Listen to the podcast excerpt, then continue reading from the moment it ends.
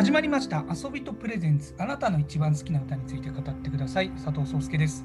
この番組は文字通り毎回ゲストをお呼びしてその方の一番好きな歌について語る番組です。本日は、えー中原さんの一番好きな歌宇多田ヒカルのタイムウィルテルです。中原さんよろしくお願いいたします。はい、よろしくお願いいたします。よろしくお願いします。はい、はい、初めになんですけど、この中原さんがタイムミルテルとどういう形で出会ったかみたいのを教えていただければなと思います。えーとですね、これがですね、はい、宇多田ヒカルさんのデビューした CD そうなんですですよね。ね。あのオートマティックと、はいえーと昔は両 A 面とか言ったんですけど、そうなんですよ。今は懐かしいです。カップリングでしょうかね。は はいい、えーとそれが1998年なので、私はもう30過ぎだったんですけれども、はいはいはい。えーとその時はもうあすごい人が出てきたなというぐらいで、まあはい。あのそれほどファンということでもなく、はい。えーとずっと来ていたんですけれども、はい。あの実は今年の1月にですね私はい。会社を辞めまして、はいはいはい。あのはい、フリーランスになりましてあの、はい。自宅で仕事を始めました。はいはい。はいはい。ええ。であのなんて言うんでしょう。テープ起こしの仕事なんですけれども。はいはい。はい。まあ一人でずっとやっているとですねなかなかあの、まあ、先も見えないしちょっと不安な、はいはいはい。あの日々を過ごしておりまして、はい。まあ、あのその気分を晴らすためにあのいろいろ音楽聴いたりして、えー、とその中の一曲だったんですね。宇多田ヒカルさん昔から割と声が好きだったので。はい。はい、でその中でこの「タイム・ウィル・テル」という曲が、えー歌詞がものすごくあの今の自分に、はいえーなんて言うんでしょう刺さってくるというかはいはいはい。それでもう今はほぼほぼ毎日聴いているような感じですね。はい、いや結構前から知ってたけど本当にハマり始めたのはやっぱり最近のその環境も相まってそうですね。はい。え、あの宇多田ヒカルさんの歌自体はよく聴い。ていたんですけれども、あのまあファンというほどでもなくですね。はいはい。えあのいろいろなあの音楽の中の一曲として聴いていたんですけれども、はい、その中で、えー、と今の気分に一番、えー近いはい。ものがあのタイムウェルテルだったというこなるとです、ほどですね。はい、俺今おっしゃってましたけど当時衝撃的でしたね多分98年とか15、6歳とかでそうですよね。いるんですよ15歳ですかね。はい。び15っくり歳しました。そうですよ、でもちろん歌声もメロディーもさることながらこの詩がやっぱこれそうです19ね歳の時書いたってことですもんね。まあもっとその前かそうもしれない。ですよね。ええそうですよね。はい。その歌詞がですね、すごくいいんですよ。はいはいはい。はい。そうですよね。当時15歳の少女が書いたとは思えないですもんね。そうですよね。まあ本当にあの年齢って関係ないんだなと。感感性っていうんでしょうかね。本当そううそいったものかなと思いますね。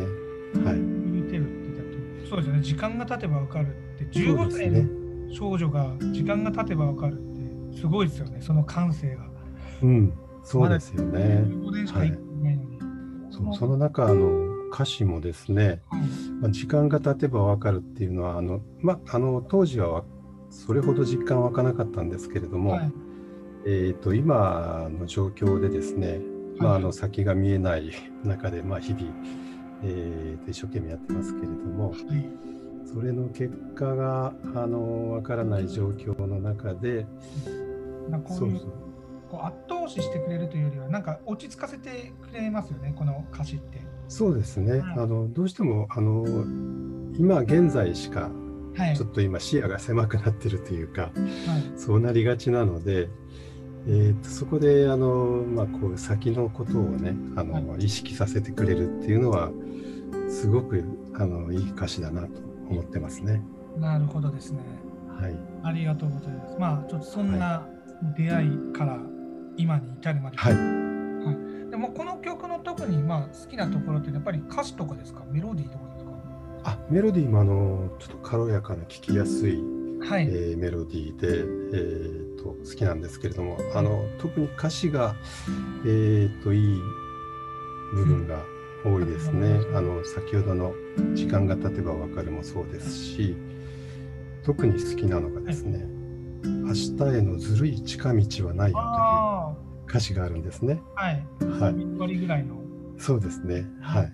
で私の仕事があのかなり地道な仕事で、はいあの音を聞きながらずっと入力をしていく仕事なんですけれども、はいどうしてもこう楽をしたくなっちゃうんですよね。あの今音声認識とか AI がありますので、ちょっとそちらを使ってあの早めに終わらせたいなっていう時に、はい。ただそれをやると結局後でまた直す時間が見直す時間がかかるので、はい。時間的にはそんなに変わらないんですね。はい。はい。はい。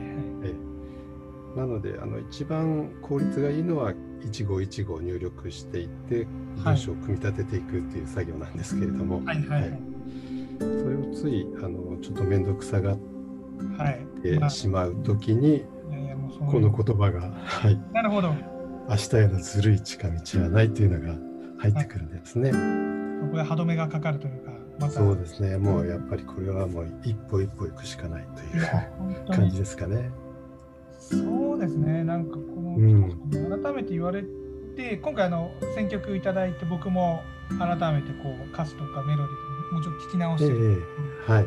なんかそうですね、歌詞が全体的にこう、さっきも触れたんですけど、まあ、頑張っていこうぜというよりは、今できること一歩一歩、ちゃんとやろそうですう、ね。なんかその、うんうんうんうんこう、こうしっかりそうそうそう。しっかりやっていこうっていう時間、はい時間経てばわかるって。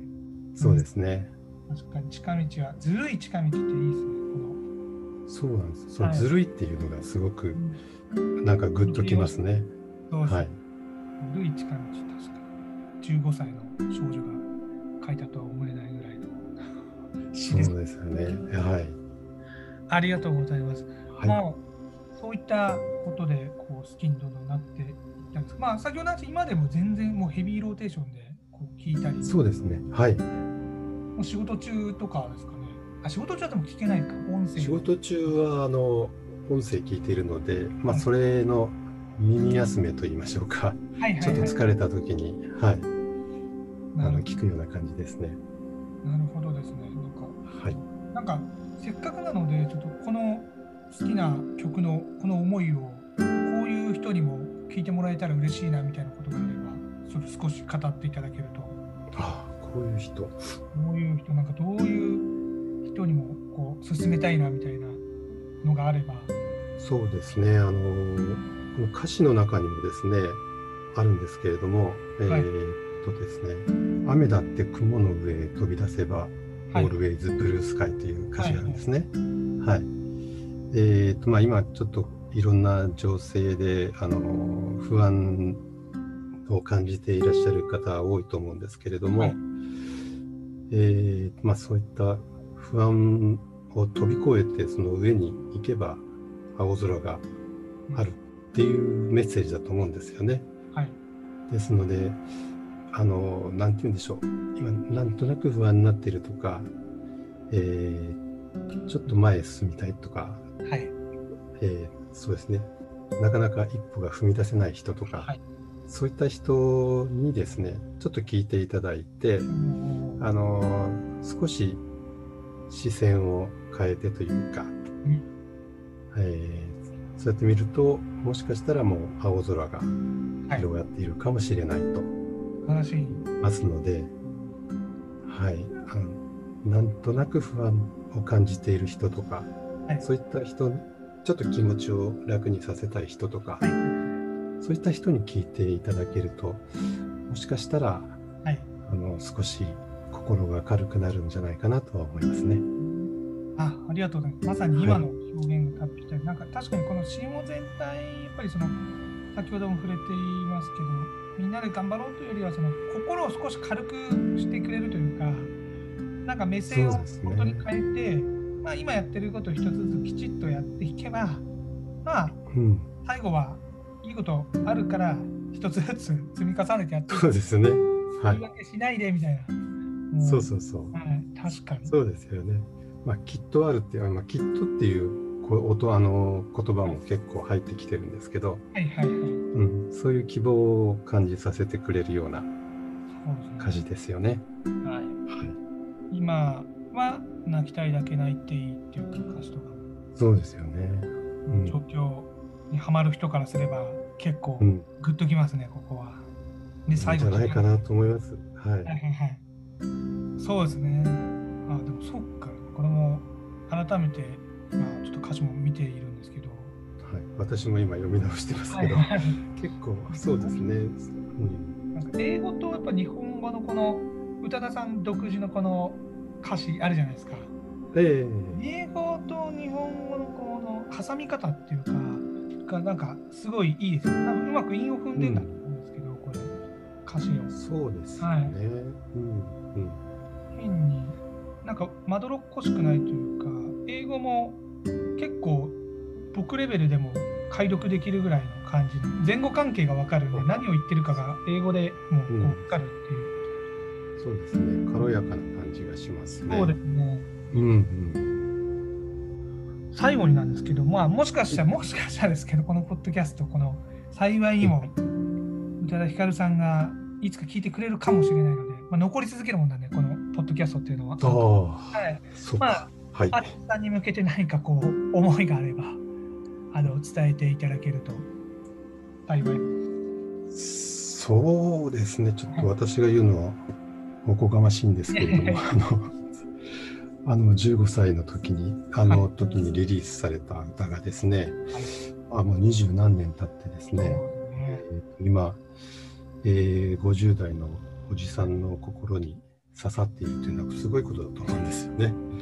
あの、すうん、それこそ本当に時間が経って、はいあの分かって、うんはいはいはいはい。改めて感じるものっていうのがあると思いますので、うん本当にこれからもあのそういった歌をどんどんあの世に出していただきたいなと思っています。はい。ありがとうございます。まあ、はい。あのしっかりアーティストさんに届くと思います。はい。それでは本日はね。。はいあ。大丈夫ですか？すいません。はいごめんなさいはいえ大丈夫です。はい。はすいません。ありがとうございます。い、はいありがとうございます。ね、はい、中原さんの一番好きな歌、宇多田ヒカルのタイムウィルテルについて語っていただきました。中原さん、ありがとうございました。はい、どうもありがとうございました。ありがとうございましたはい、では皆さんまた次の好きな曲でお会いしましょう。さようなら。